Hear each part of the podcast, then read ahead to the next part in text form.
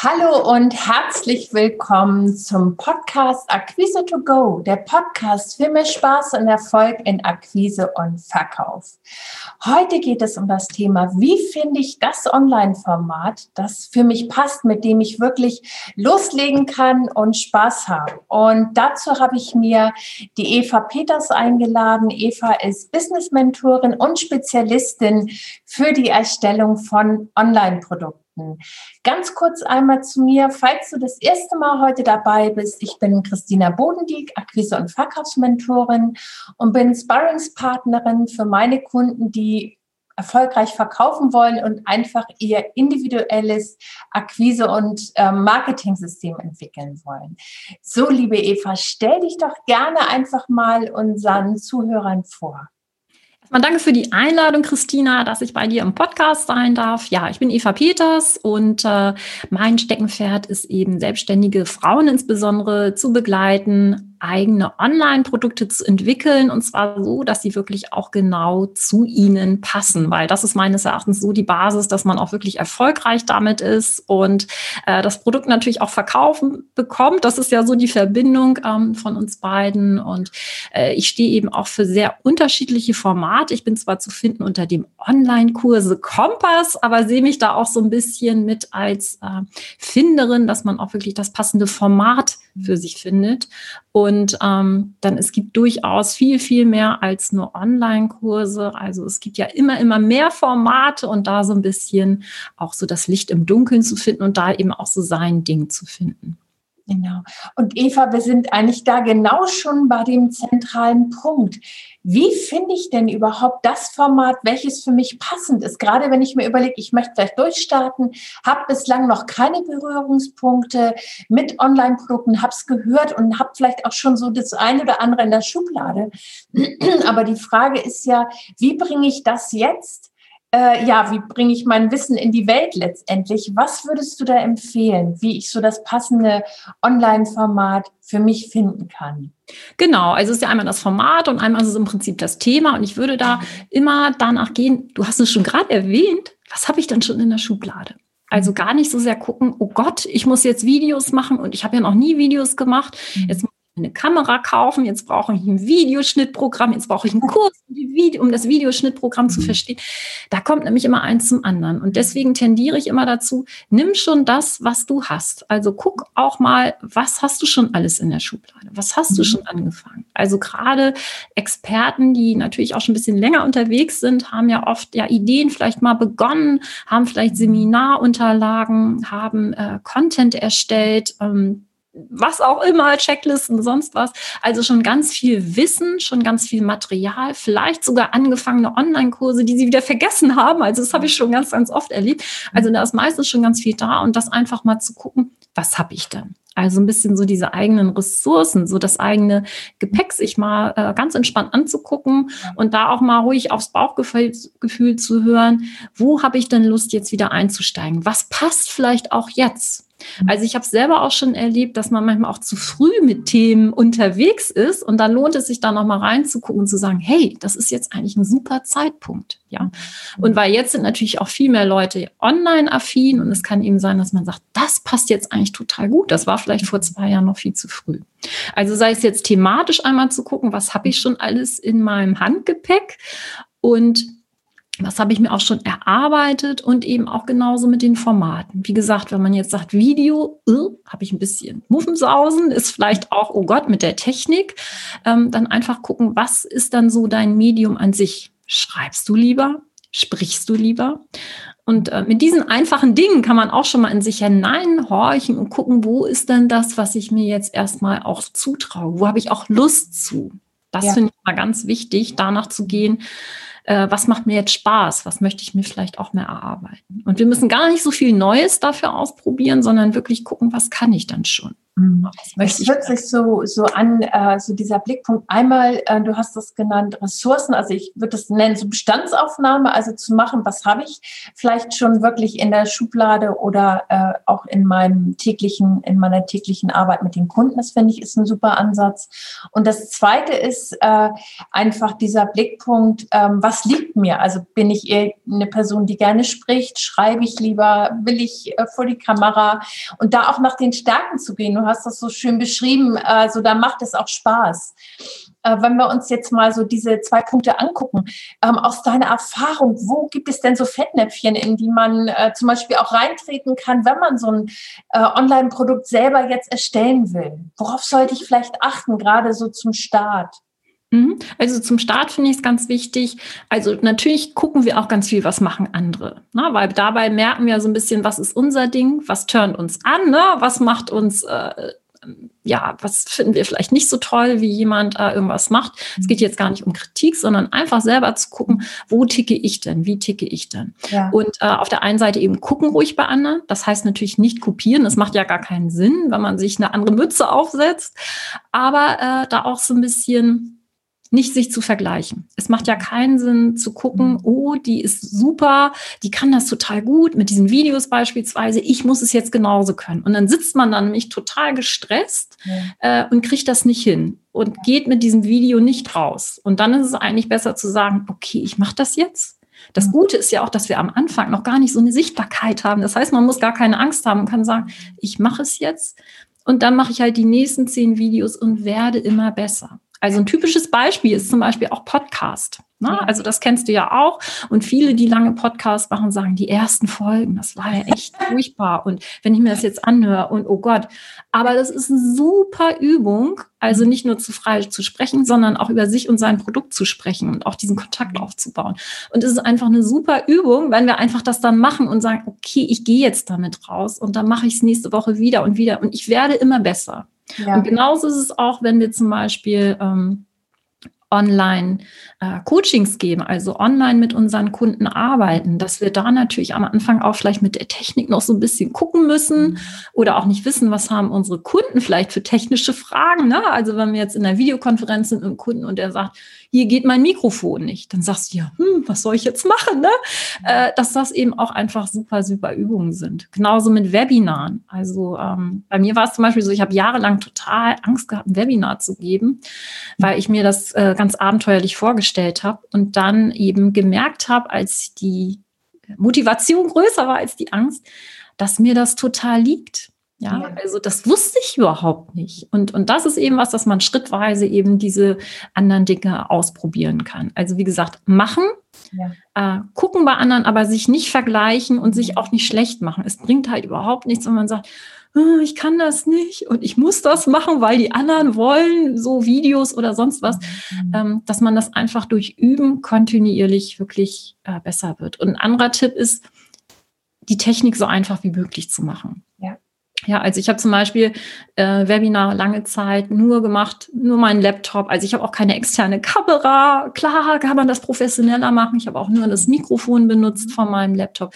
Also mhm. wirklich Technik easy. Ne? Man kann das immer noch alles aufbrezeln, aber gerade wenn wir am Anfang noch nicht wissen, äh, in welche Richtung soll es dann gehen, wenn wir uns dann noch weitere Hardware, also weitere andere Technik-Tools noch dazu bauen, oder ähm, zusätzliche Software integrieren oder noch andere Tools integrieren. Also ich werde zum Beispiel mal ganz oft gefragt, was kann ich denn noch für Tools benutzen in meinen ähm, Online-Trainings, um es interaktiv zu machen mit externen äh, Whiteboards und Umfragen und so. Aber jedes Tool, was wir zusätzlich noch integrieren, macht das Ganze komplizierter. Für uns und auch für unsere Teilnehmer. Und dann sind wir nachher nur noch mit diesem ganzen Technikkram zu Ja. Also Technik wirklich einfach halten, sich das ruhig trauen, dass es auch nicht perfekt ist. Ja, also es kommt ja auf den Inhalt drauf an. Ja. Also was ich einen ganz, ganz tollen Ansatz finde, ist eben dieser Blickpunkt, ähm, sich wirklich den Raum zu lassen, zu trainieren, Erfahrung zu machen und auch dieser, dieser Blickpunkt äh, zu schauen, egal wie andere das draus machen, was möchte ich gern transportieren, weil ich weiß es bei mir, ich musste eben so lachen, als du das erzähltest, äh, wenn ich mir meine Videos von vor vier, fünf Jahren angucke, ich könnte schreien, wegrennen, ich habe sie aber drin gelassen, weil das war einfach zu dem Zeitpunkt war es so, die haben eine irre Klickzahl mittlerweile. Ähm, und es ist halt eine Entwicklung und auch wie verkrampft man da war. Und ich kann das sehr, sehr gut nachfühlen. Und ich finde, das ist wichtig, weil aber hätten wir beide jetzt so zum Beispiel diese Schritte nicht gemacht, wären wir heute nicht da, wo wir sind. Mit dieser Lockerheit, auch dass man mal, wenn man eine Panne ist, dass man damit leicht und locker umgehen kann. Und ich finde, das ist so ein wichtiger Part, sich selber den Raum zu geben, auszuprobieren, äh, zu schauen, okay, wo habe ich meine Stärken? Weil das finde ich nur übers Tun raus. Das ist ja genau die, dieser Blickpunkt, ähm, wenn ich es nicht gemacht habe, weiß ich nicht. Ähm, ah, das kann ich ja doch ganz gut. Und guck mal, ne, wenn du das erste Produkt fertig hast, vielleicht das erste Video, den ersten Podcast und hörst dich selber, dann ist das ja auch nochmal eine unheimliche Motivation.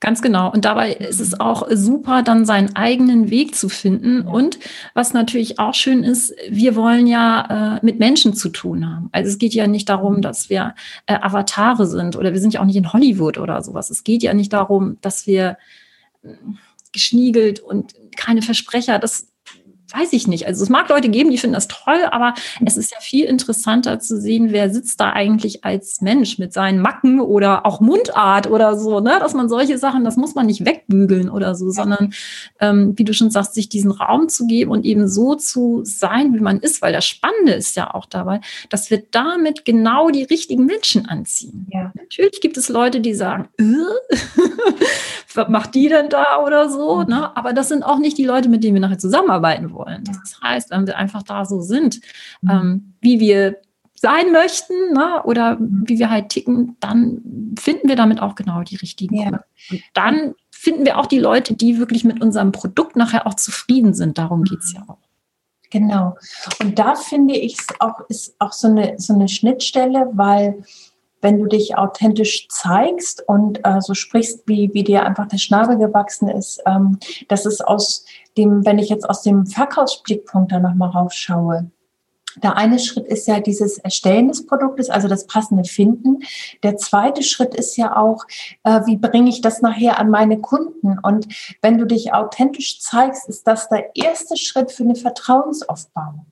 Und auch ein Verkaufsgespräch muss nicht perfekt sein. Wichtig ist, dass es authentisch, dass das den Punkt trifft und dass du die Wünsche und Bedürfnisse deines Kunden wahrnimmst und ihm eine explizite Lösung, also eine Lösung für seine Herausforderung bietest. Und da ist genau dieser Weg, dieses eben nicht sich was rüberziehen und sagen, oh, das muss in der und der Art sein, sondern eben mit deiner eigenen Authentizität und mit deiner eigenen Lösung rauszugehen. Und ich finde, da schließt sich der Kreis und das ist genau die Verbindung Verbindung, weswegen wir uns ja auch getroffen haben, wo wir gesagt haben, der eine äh, ähm, hat so den Schwerpunkt im Bereich der Entwicklung von Produkten und äh, die andere ist eben genau äh, für den Verkauf dieser Produkte. Und das ist genau das, was uns ja auch so verbindet. Ganz genau. Mhm. Und wie gesagt, äh, viele denken, ich muss jetzt einen Online-Kurs machen, weil das ist ja eben auch das, was wir ganz viel sehen. Das sehen wir mhm. auch ganz viel, wenn wir mal auf Werbung achten in den sozialen Medien. Du musst einen Online-Kurs machen und wenn du das nicht machst, bist du selber schuld, ja, dann entgeht dir was, da wird ja auch ganz viel auf Angst gepocht. Aber ich empfehle immer, fang lieber mit einem kleinen, feinen Produkt an, mit dem du auch schnell rausgehen kannst. Ja. Denn wenn du jetzt drei Monate an, an so einem Online-Kurs, ich sag mal, herumdokterst, ja, weil äh, du musst vielleicht Videos erstellen, das Thema wird immer größer, da kommt natürlich der Alltag dazu. Mhm kommen natürlich Kundentermine dazu, dann hast du vielleicht keine Lust und äh, andere haben vielleicht das Thema dann auch schon besetzt. Das heißt, die Energie geht flöten. Du verlierst also die Lust und aus diesem, ich möchte einen Online-Kurs machen zu Thema XY, wird ein Wackerstein, ja. Und du gehst schon auf den Zehennägeln, äh, wenn du das Produkt dann rausbringst. Ja, das heißt, jetzt muss ich das auch noch verkaufen. Also du dünstest das aus. Und dann äh, habe ich die Erfahrung gemacht, so habe ich mich auch selber ausgetrickst, dass ich gesagt habe, okay, in vier Wochen bringe ich meinen Workshop raus. Und das funktioniert.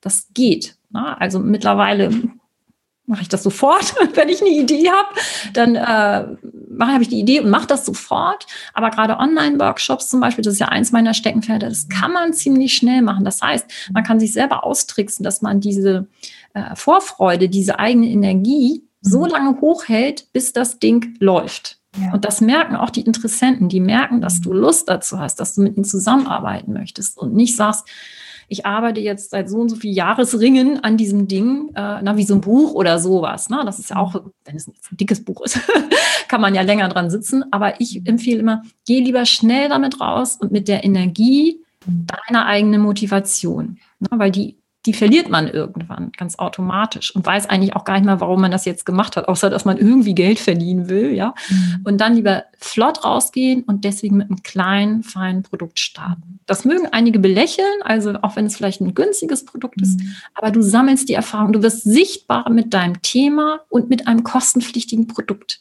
Wir können ja Content und Blogartikel und sowas machen und kostenlos und freebie.